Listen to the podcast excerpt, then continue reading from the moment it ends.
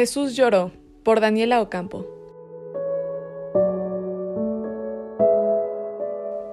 A veces puede parecer que nuestra vida normal y nuestra vida con Dios son cosas completamente distintas.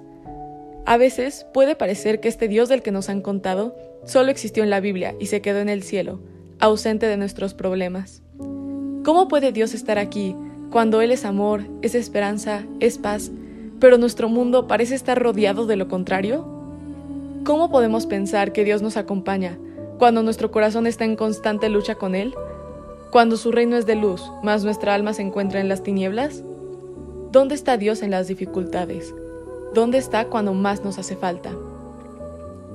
Es fácil creer en un Dios superpoderoso, en alguien que lo controla todo, que no puede ser derrotado por nadie. Es fácil llevar una vida sin Dios cuando creemos que para Él Nuestras necesidades son solo una pequeña manchita en la humanidad, cuando lo vemos tan grande que creemos no importarle. Es fácil alejarnos de Dios cuando pensamos en Él como un ser distante, como alguien que está en otro mundo mejor, mas no interfiere en el nuestro. Sin embargo, ese no es el Dios que vino al mundo. Jesús no nació en un palacio, ni en algún lugar impotente y hecho para los grandes. Jesús no nació junto a las flores de primavera, ni rodeado de príncipes y reyes. Jesús nació en un pesebre. Ni siquiera vino al mundo donde duermen los animales, sino que se rebajó hasta lo más pequeño, hasta lo más humilde.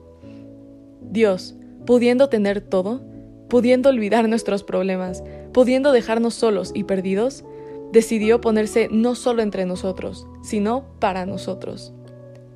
A veces es difícil pensar que alguien tan grande se ha manifestado en algo tan pequeño.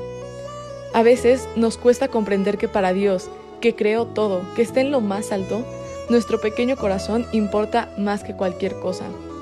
Por supuesto que Dios es grande, por supuesto que lo puede todo y es auténtico Rey de todo. Sin embargo, que Dios sea Dios no quiere decir que no haya sido hombre también. Que Dios sea libre de pecado no quiere decir que no comprenda lo que se sienta cargar con uno, pues Él, con la cruz, cargó los de toda la humanidad. Que Dios sepa los corazones de todas las personas que vinieron y vendrán, no quiere decir que no se preocupe por el tuyo. Que tus dificultades puedan parecer minúsculas en comparación con otros problemas, no quiere decir que Dios no entienda tu sufrimiento. El versículo más corto de la Biblia solo tiene dos palabras. Jesús lloró aún sabiendo que Lázaro iba a resucitar, aún con todas las muertes que Jesús sabe que vendrán, Él no es indiferente al sufrimiento de otros. Dios llora por ti, llora por mí, llora por ese amigo que te trató mal, por esa mala calificación que no esperabas, por ese ser querido que perdiste. Dios, en su gloria, llora. Cuando te sientas solo, cuando crees que Dios te ha abandonado, cuando sientas que nadie te acompaña en tu sufrimiento, Recuerda a ese Dios que llora. Recuerda a ese Jesús que dio todo por estar más cerca de ti.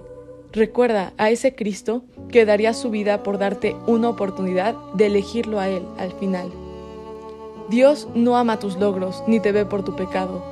Dios te llama por tu nombre. Ama tu persona y todo lo que eres. Él te ve a ti, te escoge a ti. Está ahí en las dificultades, está ahí en los problemas y siente lo que tu corazón siente. Él se adentró en las tinieblas, se envolvió de sufrimiento para acompañarte, para salvarte. El mundo puede crucificarte una y otra vez. El pecado puede hacer que caigas y sufras. Sin embargo, ahí donde creas que ya no hay esperanza, donde sientas que todo está perdido, ahí está Dios, con tu yugo en la espalda. No te sientas olvidado, no te sientas rechazado, pues Él está contigo, en las buenas y en las malas. Puedes caer, puedes alejarte, puedes ofenderlo, pero Dios siempre estará ahí esperándote.